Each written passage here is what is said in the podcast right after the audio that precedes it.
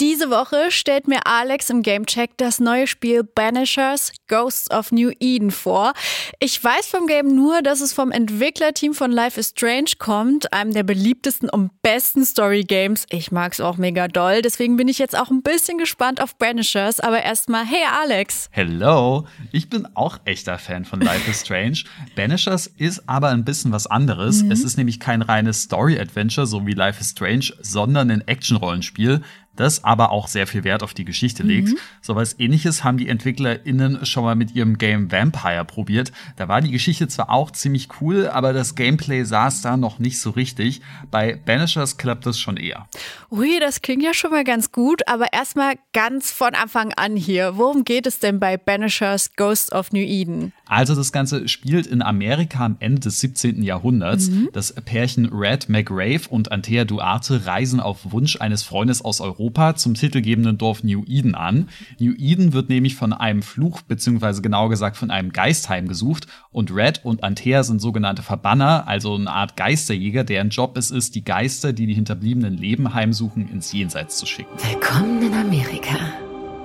Irgendetwas beunruhigt dich. Der Brief von Charles. Wieso? Dieser Geist muss sehr gefährlich sein, denn sonst würde er ihn selbst vertreiben. Dann muss er eben doppelt zahlen. Ich meine es ernst. Red, mach dich auf alles gefasst. Und der Geist ist auch wirklich sehr gefährlich, mhm. denn als die beiden ankommen, hat er ihren Freund Charles bereits auf dem Gewissen. Red und Antea stellen dann direkt Nachforschungen an. Der Geist überlistet die beiden allerdings und schafft es nicht nur Red im Kampf zu besiegen, sondern sogar Antea zu töten. Wie rührend. Du verlangst nach deinem Mann. Du glaubst, du liebst ihn, tust du aber nicht. So ein kluger Kopf. Und doch denkst du mit deinem dümmlichen Herzen, du bist schwach. Uiuiui. Nein!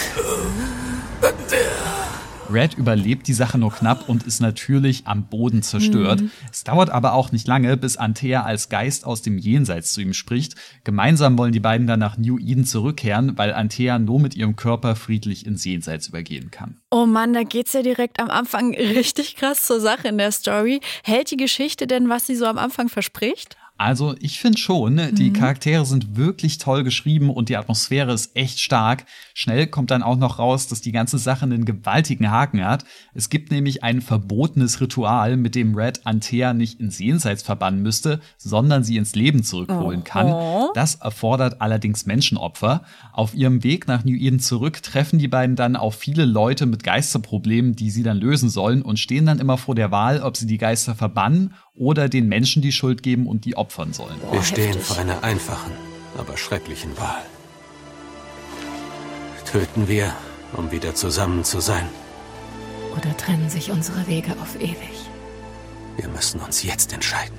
Und diese Entscheidungen wirken sich dann natürlich auch aufs Ende aus. Und die fielen mir gar nicht mal so leicht, denn es ist jetzt nicht immer so, dass die Geister die Bösen sind. Mhm. Oft haben die Menschen die Heimsuchung auch irgendwie verdient.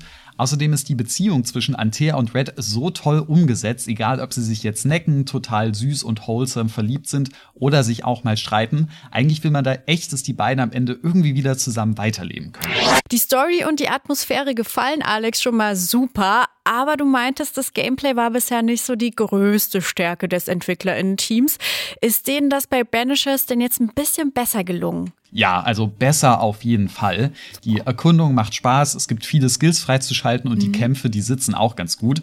Wobei ich jetzt immer noch nicht so weit gehen würde, dass sie die große Stärke des Spiels sind, aber grundsolide und spaßig. Man hat da diesen üblichen Mix aus leichten und schwachen Schlägen, Ausweichen, Blocken und Kontern.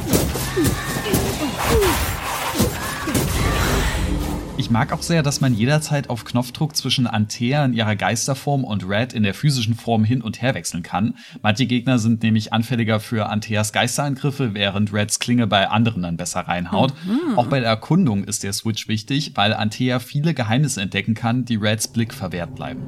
Oh. Machen unsere Verbannerringe das möglich? Sie helfen uns, das Totenreich mit dem Lebenreich zu verbinden. Scheinbar gebe ich das, was ich sehe, durch diese Verbindung weiter. Die Dinge, die uns all die Jahre entgangen sein müssen. Die Toten verbergen mehr vor den Lebenden, als wir dachten. Das wird hilfreich sein. Das klingt ja richtig cool. Aber wo du gerade die Erkundung erwähnst, ist das jetzt ein Open-World-Game oder gibt es nur einen Weg? Mm, so ein bisschen was von beidem. Man hat da oft mehrere Wege zur Auswahl und optionale Pfade für Extrabelohnungen und Nebenaufgaben. Aber zwischendurch gibt es dann auch immer mal nur einen Weg, der einen weiterbringt. Und es gibt jetzt keine richtigen großen offenen Weiten. Ich mag die Mischung aber ganz gerne, weil es dafür sorgt, dass man nie zu lange von der Main Story abweicht, aber trotzdem immer mal wieder was an der Seite zu tun hat.